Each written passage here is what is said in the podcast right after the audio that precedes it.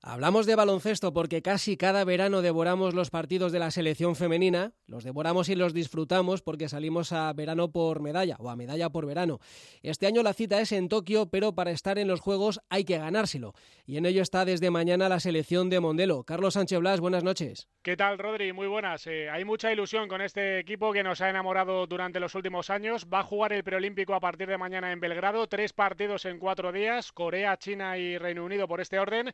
Le vale la tercera plaza, pero ellas eh, quieren ser primeras. Y bueno, estar en Tokio por quinta vez en la historia del equipo femenino de baloncesto de este país. Y por ahí tienes a María Conde, etiqueta madrileñista, madrileña y además hermana de un portero que está pegando fuerte para jugar en un equipo de la capital de España. Toma ya. Hola María, buenas noches.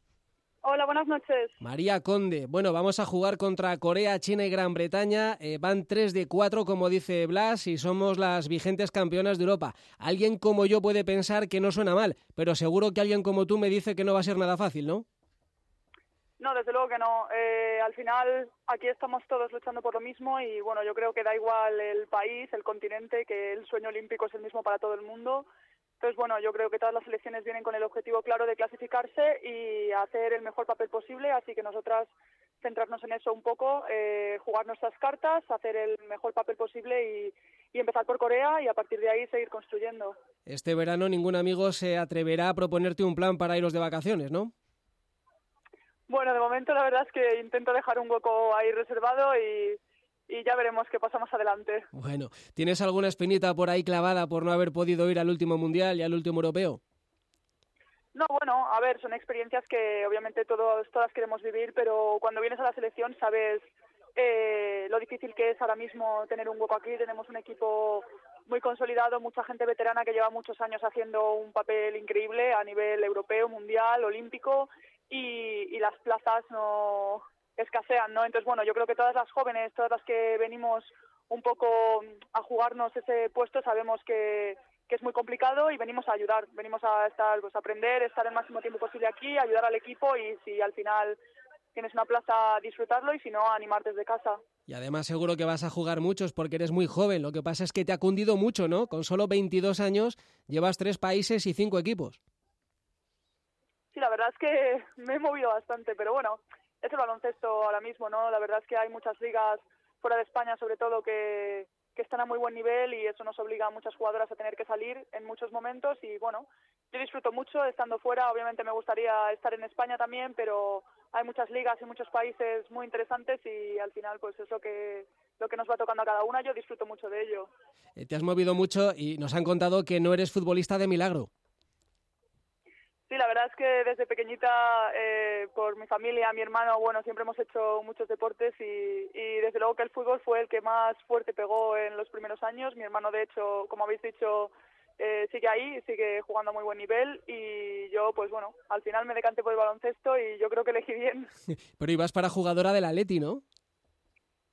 Sí, estuve, estuve cerca, estuve haciendo las pruebas y, pero al final tuve que elegir, era entre entrar en la cantera de estudiantes o seguir por el fútbol y, no se podían hacer las dos cosas. Así que bueno, no sé muy bien qué me hizo decidir, pero aquí estamos. Ahora eres alera. Si hubieras seguido por el otro camino, ¿qué posición era la tuya? Jugaba mucho de defensa y de lateral, porque desde pequeñita ya era muy grande y yo creo que bueno, utilizaban un poco eso, el tamaño, pues para estar atrás y corría bastante bien las bandas, pero bueno, ahora Ahora no sé ni qué sería. Bueno, tu hermano es el portero del Aleti B para los oyentes que no lo sepan. Y yo me imagino que tus padres se habrán pasado los fines de semana de su vida eh, con el ocio concentrado en vuestros partidos, ¿no? A ver a una, a ver al otro, y de ahí no saldrían los pobres, ¿no? Sí, desde luego que si estamos donde estamos ahora mismo es por mis padres y por todos los sacrificios y el curro que hicieron cuando éramos pequeñitos, llevándonos a todos los lados, eh, para partidos, entrenamientos, día sí, día también. Y ahora, bueno, yo creo que ellos disfrutan casi más que nosotros de recorrerse lo que sea, España, Europa, lo que toque y seguirnos a todas partes. Blas. Voy con dos preguntas para María. Vamos a hacer un poquito de ficción. Imagínate que durante la misma tarde y a la misma hora eh, coincide que tu hermano va a debutar como titular en el Metropolitano con el primer equipo del Atleti y tú vas a jugar la final de los Juegos Olímpicos contra Estados Unidos. ¿Tus padres qué hacen?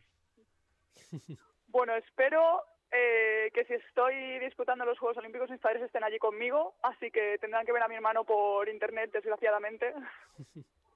Bien, bien, me parece un motivo de peso, ¿eh? luego que lo vean en, diferido. Y una cosa, eh, eh, hablamos aquí hace un año con Laia Palau, una conversación increíble. Creo que de lo que menos hablamos es de baloncesto.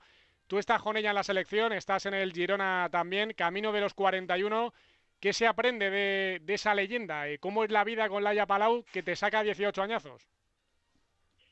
Pues la verdad es que yo creo que lo de la edad es lo que menos notamos aquí. Eh, es una de las personas, siempre lo he dicho desde que llegué a la selección, es una de las personas que más fácil lo hizo, más fácil hacer la adaptación a todas las jugadoras que llegamos nuevas. Eh, siempre está intentando que todo el mundo esté contento, que todo el mundo se sienta bien en el grupo. Y para mí eso fue una de las cosas que antes noté y desde luego, bueno, el factor de la veteranía se nota no solo en la pista, sino fuera, en cómo cómo se comporta de cara al grupo, de cara a los entrenadores. Es un poco el pegamento que lo une todo y para mí es un disfrute estar aquí y aprender de ella el tiempo que podamos, así que aprovechando cada minuto. Y una cosa, María, eh, que sé que llevas un libro siempre y, una canción o un grupo especial ahí en, los auriculares. Eh, ¿Qué canción está pegando en el vestuario? ¿Se puede esquivar el reggaetón en, en el equipo nacional de baloncesto que escape, que está triunfando? ¿Y qué libro has metido en la maleta? Sobre la música no te sé decir aún porque vamos, últimamente estamos haciendo alguna variación y como acabamos de empezar los viajes, no esto empieza a verse en los partidos. En los partidos empezamos a, ver qué música toca en cada concentración, así que la música te voy a tener que decir más adelante. Y libro ahora mismo estoy leyendo el libro de Kobe Bryant, que bueno, eh, la desgracia al final no hace que me ha hecho tener más ganas de leerlo. Era un libro que siempre había querido leer, pero nunca aún no me había animado y y al final, bueno, pues esto que ha pasado me ha hecho tener ganas de leerlo y la verdad es que lo estoy disfrutando mucho. ¿Cómo has vivido eso, lo de Kobe? Eh, tú que amas el baloncesto y además que has vivido en Estados Unidos y sabes lo que es allí, aunque no es a nivel planetario, pero lo que es allí también Kobe Bryant, eh, ¿cómo has experimentado tú todo esto esta semana? Bueno, yo creo que el hecho de que nos haya dado a todas las personas en todo el mundo, gente que no le conocíamos de nada, que nunca hemos tenido contacto con él, o incluso ni siquiera fans de baloncesto, sino personas de cualquier entorno, en cualquier lugar del mundo, quiere decir lo grande que, que ha llegado a ser, no solo para el deporte, sino para la vida en general y todas las, todas las vidas que ha tocado, ¿no? Y yo creo que, bueno, es, es, un, es una tragedia, pero al final estas cosas pues yo creo que unen mucho a la gente y creo que hacía tiempo que no había algo que uniera a tantos lugares del mundo a la vez y bueno, pues ojalá no hubiera pasado así, pero, pero ahora toca pues celebrar lo que hizo y seguir nosotros pues seguir haciendo lo que hacemos en la pista y yo creo que es la mejor forma de, de recordarle. Así es. Oye María, ¿y después de tanto tiempo fuera no te va apeteciendo ya regresar a España? Sí, bueno, la verdad es que eh, regresar a España siempre siempre está, yo creo, en la cabeza de todo el mundo, ¿no? Eh, es verdad que hay ahora muchas ligas y muchos países en los que se vive muy bien, pero como en España en ningún sitio. Pero bueno, la liga está la liga está cada vez mejor están están apretando muchos equipos están subiendo el nivel es cada vez mejor se compite mejor en Europa y yo creo que ojalá poco a poco todas vayamos volviendo y llegue un momento en el que no sea necesario salir para encontrar equipos que compitan al, al mejor nivel y yo creo que estamos en ese camino así que bueno ojalá pronto pueda pueda hablar desde España también he visto en tu perfil de Twitter que tienes una foto de la Gran Vía ¿qué echas de menos de Madrid? Para mí, bueno, la familia, los amigos, la gente cercana, que al final eso lo echas de menos estés donde estés, y, y la ciudad, para mí es mi ciudad favorita, es, es mi casa, y, y todo lo que no sea mi casa, pues siempre lo echas de menos, ¿no? Y bueno, pero estar sobre todo rodeado de la gente que quieres, que al final da igual donde estés, siempre es lo que más echan falta. Al final uno no es de nace, ¿no? sino de donde pase. Pues nada, María, que vaya muy bien en Belgrado, mañana contra Corea, el sábado frente a China, el domingo contra Gran Bretaña. Además, pocas ciudades respiran tanto baloncesto como Belgrado, así que tiene que ser un gustazo también jugar allí. Eh, nos ha encantado hablar contigo, ¿eh? que os vaya muy bien. Igualmente, muchas gracias.